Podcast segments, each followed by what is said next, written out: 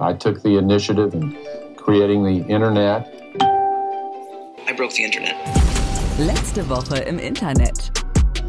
Mit Dora, Popkultur-Pro aus Berlin. Präsentiert von Granny, der Kreativagentur für Entertainment. Damit seid ihr up to date, was die aktuellen Themen im Netz angeht. Immer unter 30 Minuten, immer mit Dora. So, da wären wir wieder. Hallo und herzlich willkommen zur 17. Folge von Letzte Woche im Internet.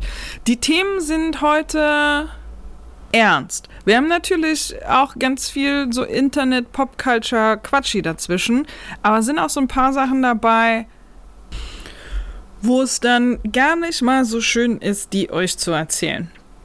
Ähm, das soll uns aber nicht aufhalten. Wir schaffen das zusammen. Ich habe mir einen Kaffee geholt und entspanne mich jetzt in diese 17. Folge. Ähm, stopp!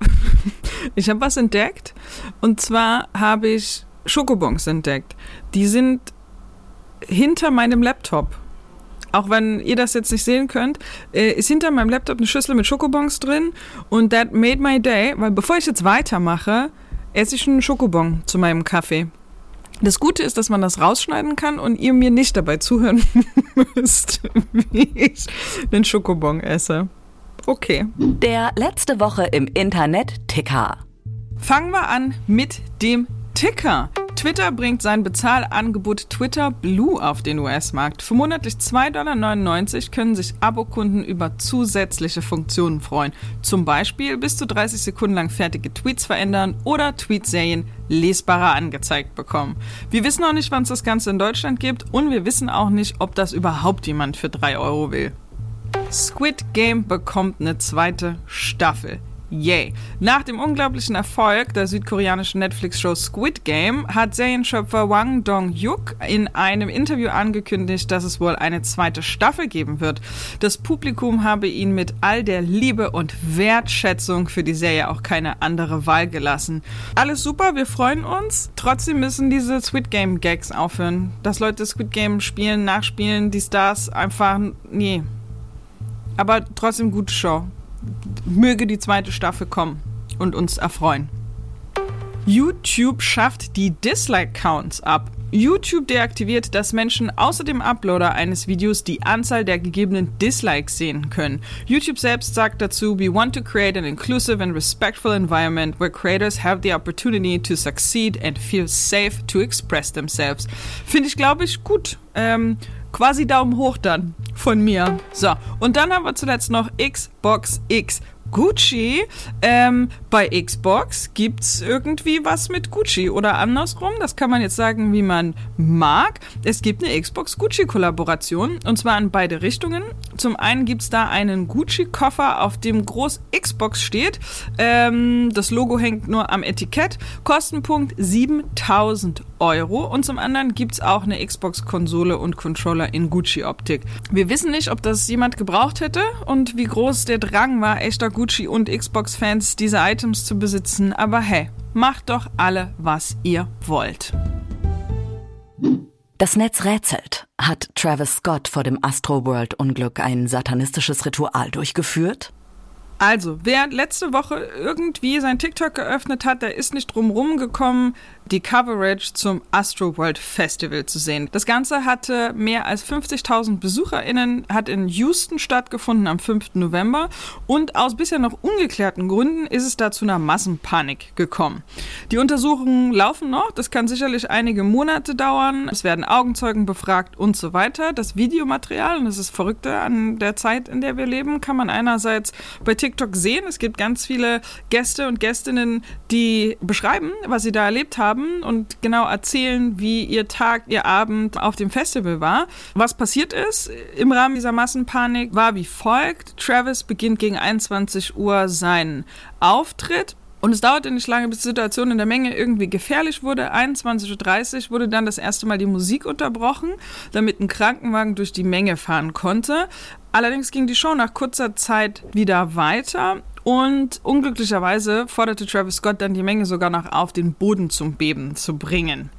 21.38 Uhr erklärten dann Feuerwehrleute und Polizeibeamte Astroworld zu einem Massenanfall von Verletzten. Das Konzert geht dann aber wieder weiter.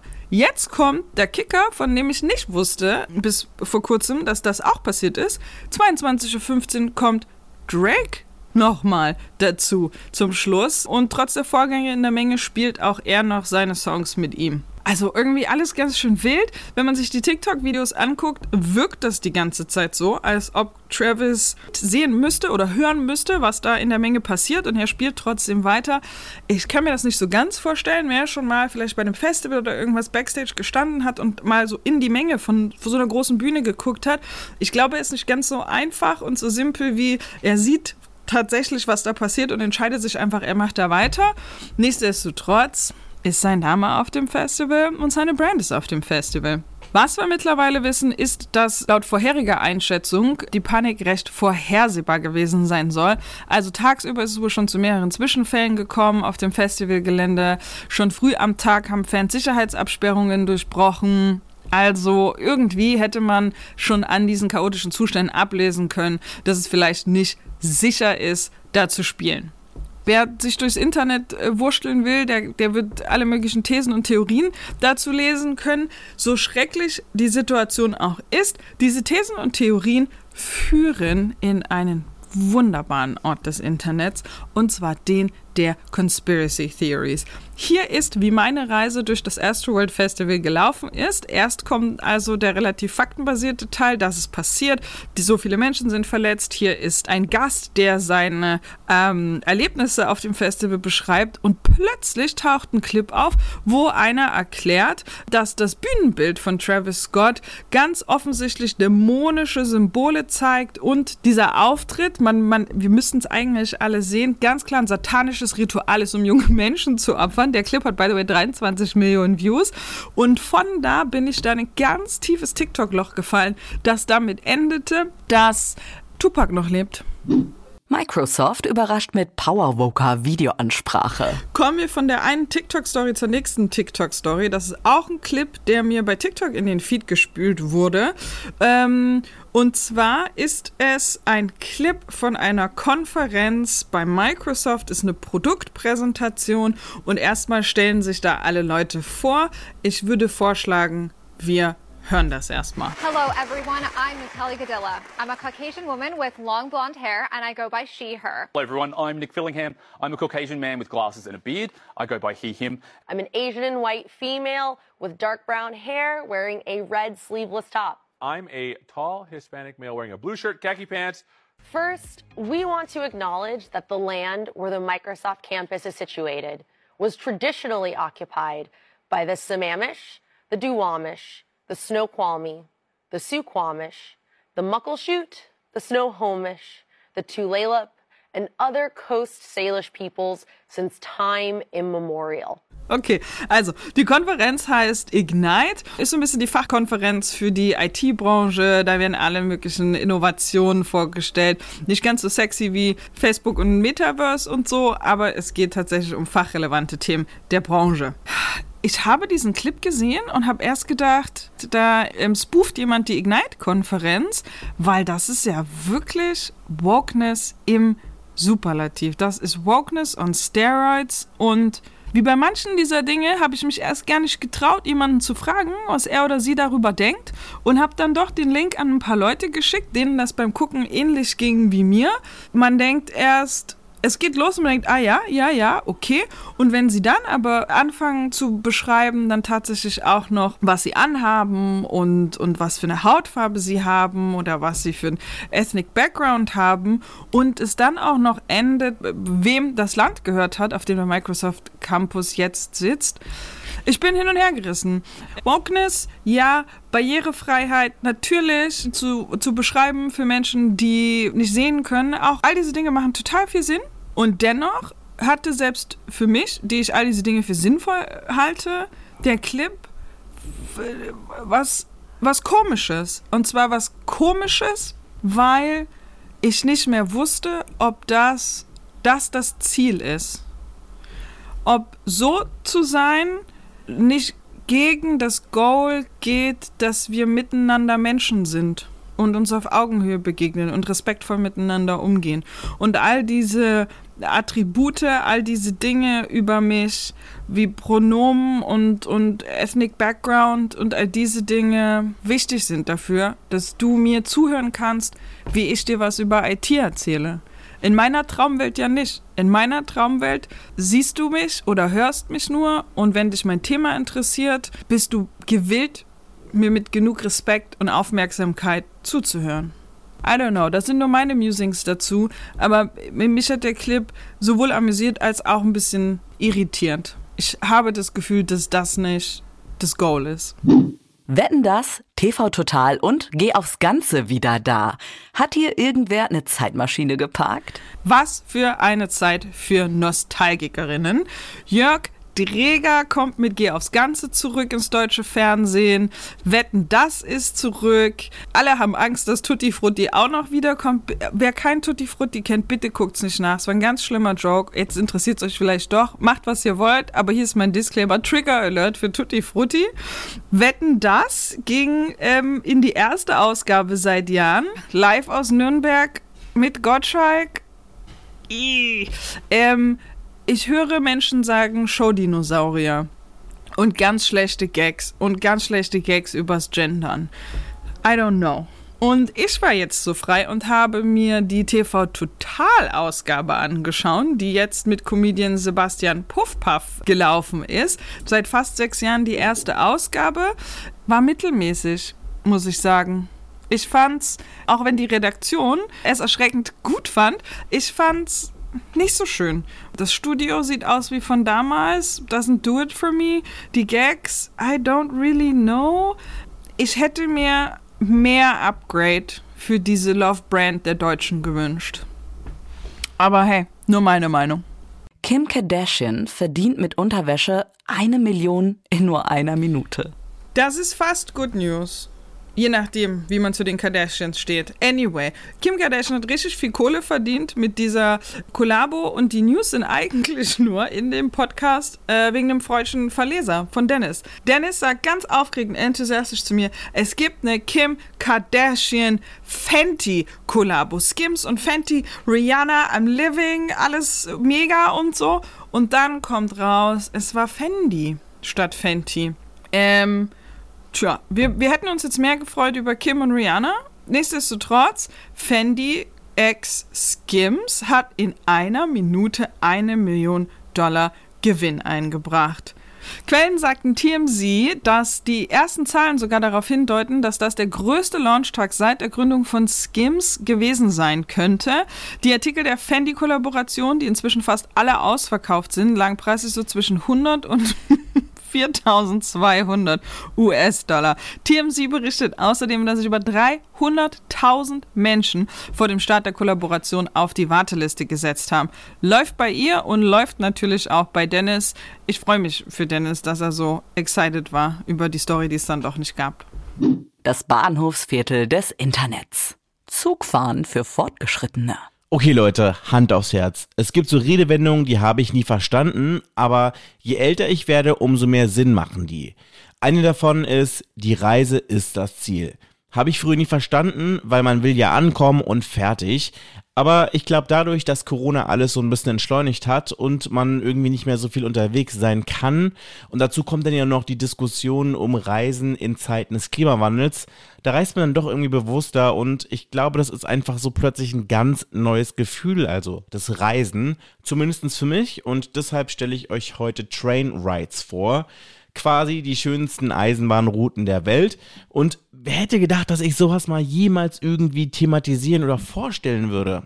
Anyway, es ist auf jeden Fall ziemlich entspannt und ich habe mir sagen lassen, dass diese Videos voll gut zum Runterkommen nach so einem stressigen Tag sein sollen oder sogar, wenn man irgendwie nicht einschlafen kann. Zu sehen gibt es auf jeden Fall hier in dem einen Fall, den ich euch hier beschreibe, äh, eine Bahnreise von Tirano nach St. Moritz und da tuckert die Bahn halt irgendwo durch die Schweizer Berge, die Sonne scheint und die Touris, die man da so an den Bahnhöfen sieht, die haben Bombenlaune und es passiert nichts.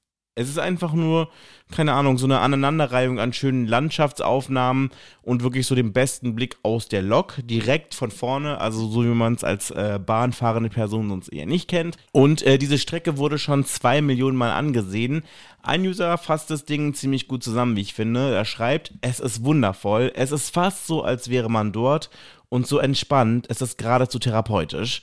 Ich kann meine Sorgen vergessen und einen kurzen Urlaub machen. Vielen Dank an die Produzenten dieses Videos. Den Clip, den verlinken wir euch auf jeden Fall wie immer in den Show Notes und auf jeden Fall ganz viel Spaß beim Zugucken. Jeff Bezos Freundin thirstet öffentlich Leonardo DiCaprio an. Das Netz lacht sich schlapp.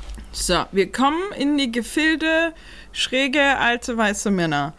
Mega Internetmoment, vielleicht der Internetmoment der letzten Woche. Jeff Bezos ist mit seiner Freundin auf einer Gala. Leonardo DiCaprio ist natürlich auch zu Gast. Und von dieser Begegnung gibt es ein sechssekündiges Video, das durchs Netz gegangen ist, wo man schon ganz gut sieht, dass Lauren, so heißt Jeff Bezos Freundin, den Leo nicht ganz schlecht findet.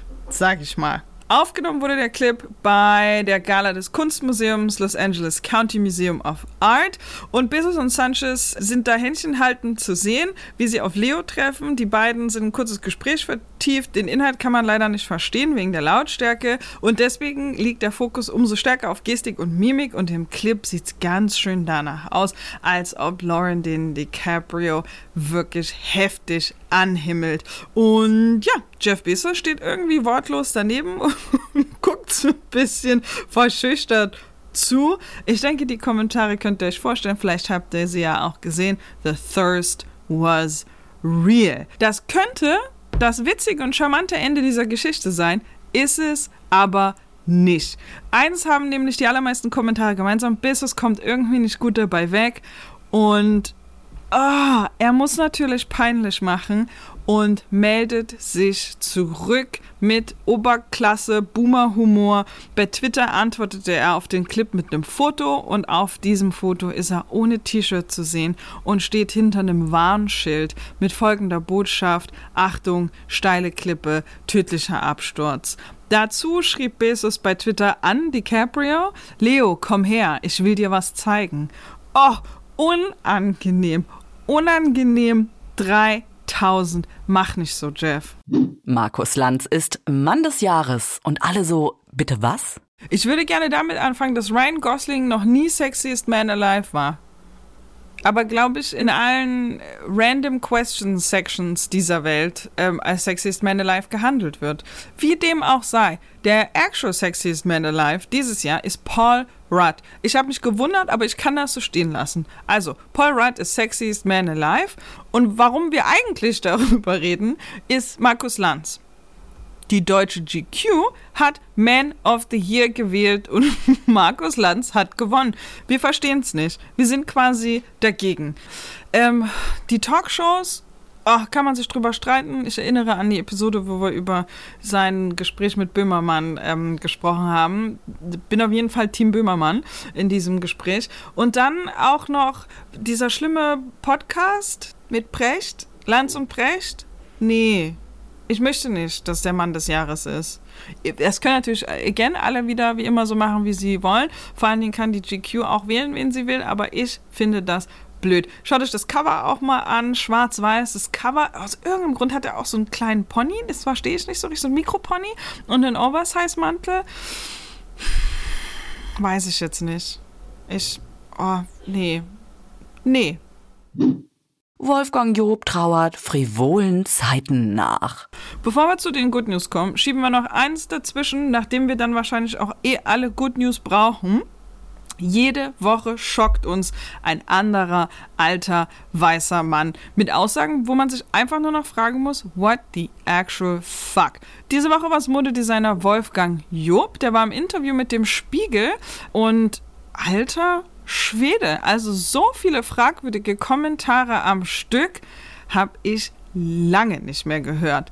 Nachdem er im Interview über Karl Lagerfeld und sein berühmtes Jogginghosen-Zitat gesprochen hat, begann er dann in so fragwürdigen Erinnerungen zu schwelgen. Bei der Beerdigung Lagerfelds flossen bei Jupp die Tränen, sagt er dann, nicht nur unbedingt aus Trauer, sondern weil diese Welt, ich zitiere ihn jetzt, so wunderbar frivol und frigide war. Alles war käuflich. Und dann führt Job aus, was genau er damit meint. Die Agenturen gaben die Schlüssel zu den Zimmern der Models, die nicht so viel Geld brachten, an reiche Männer. Und wenn sich ein Mädchen beschwerte, hieß es, wir können auch auf dich verzichten.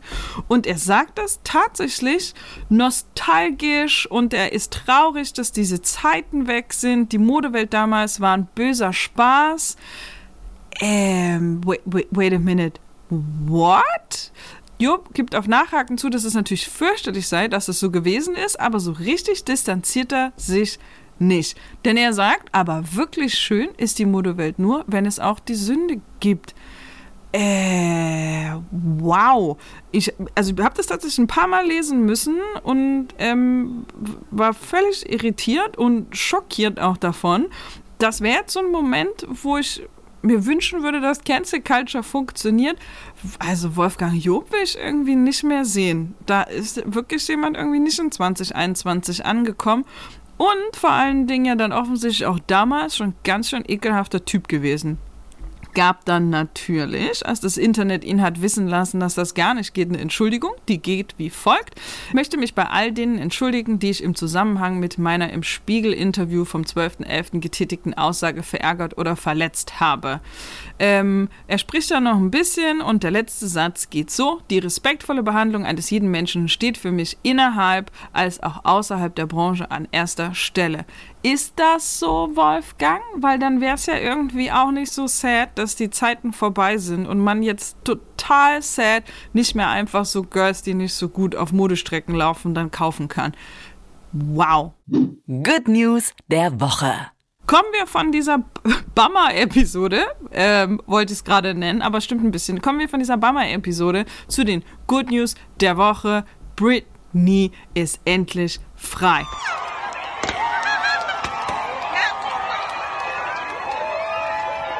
Das heutige Britney-Update ist dann damit auch die Good News der Woche ähm, und vielleicht auch unser letztes Britney-Update. Wer weiß, also ne, keine Garantien bei diesem ähm, Megi-Instagram-Account von ihr, aber wir halten für heute fest, die Sarah hat ein Happy End. Britney is free. What a time to be alive. Ich mochte die ganze Coverage, die sagt, das Movement hätte Britney befreit. Ich schreibe jetzt erstmal einfach Britney selbst ihre Befreiung zu und natürlich allen, die ihr nahestehen, die ihr dabei geholfen haben, dann irgendwann das Movement. Wie dem auch sei, Richterin Brenda Penny hat die magischen Worte gesprochen. Die Vormundschaft über die Person und das Vermögen von Britney Spears ist hiermit beendet. Die Memes, ich denke, ihr könnt alle nachgucken und habt vielleicht auch schon viele gesehen, was die Leute so sagen. Paris Hilton ist happy. Ich bin so glücklich, dass dieser Tag nun endlich gekommen ist. Dieser Moment war längst überfällig. Ich glaube, mein Favorite Meme war Lindsay Lohan is working again, Britney is free and Paris Hilton is married. 2007 hätte sich gefreut. Wir freuen uns mit. We love it. Herzlichen Glückwunsch, Britney. So, das war die 17. Folge von letzter Woche im Internet mit Schokobons, alten weißen Männern und Britney Spears. Ist ein bisschen viel manchmal auch, ne, für eine Episode. Themenrequests und Feedback, zum Beispiel Feedback dazu, wie viel ihr ertragen könnt in einer Episode, schickt ihr bitte an letzte Woche im Internet at granny.de. Halt. An der Stelle mache ich was, was ballsy ist und wo ich mir vielleicht selber ein Ei lege. Ich kündige folgendes an letzte Woche im Internet kriegt ein Ableger. Letzte Woche im Internet kriegt eine Schwester. Und zwar letzte Woche im Internet in lang. Letzte Woche im Internet XXL. Wir sind gerade dran. Wir werden mit Gästinnen, die wir mögen, über ihre letzte Woche im Internet sprechen. Wer das geil findet, kann auch direkt Feedback schicken an letzte Woche im Internet at granny.de. There, I said it, now it needs to happen. Wir stecken in der Planung so ein paar Spannende Leute haben schon zugesagt. Ich freue mich, wenn dieses Baby geboren ist und habe jetzt quasi mich auch publicly committed. So, that was that. Und das war die letzte Woche im Internet, Episode 17. Was diese Woche im Internet passiert ist, hört ihr dann am nächsten Mittwoch. Wenn es euch gefallen hat, dann abonniert diesen Podcast und wie immer, seid lieb zueinander, vor allem im Internet.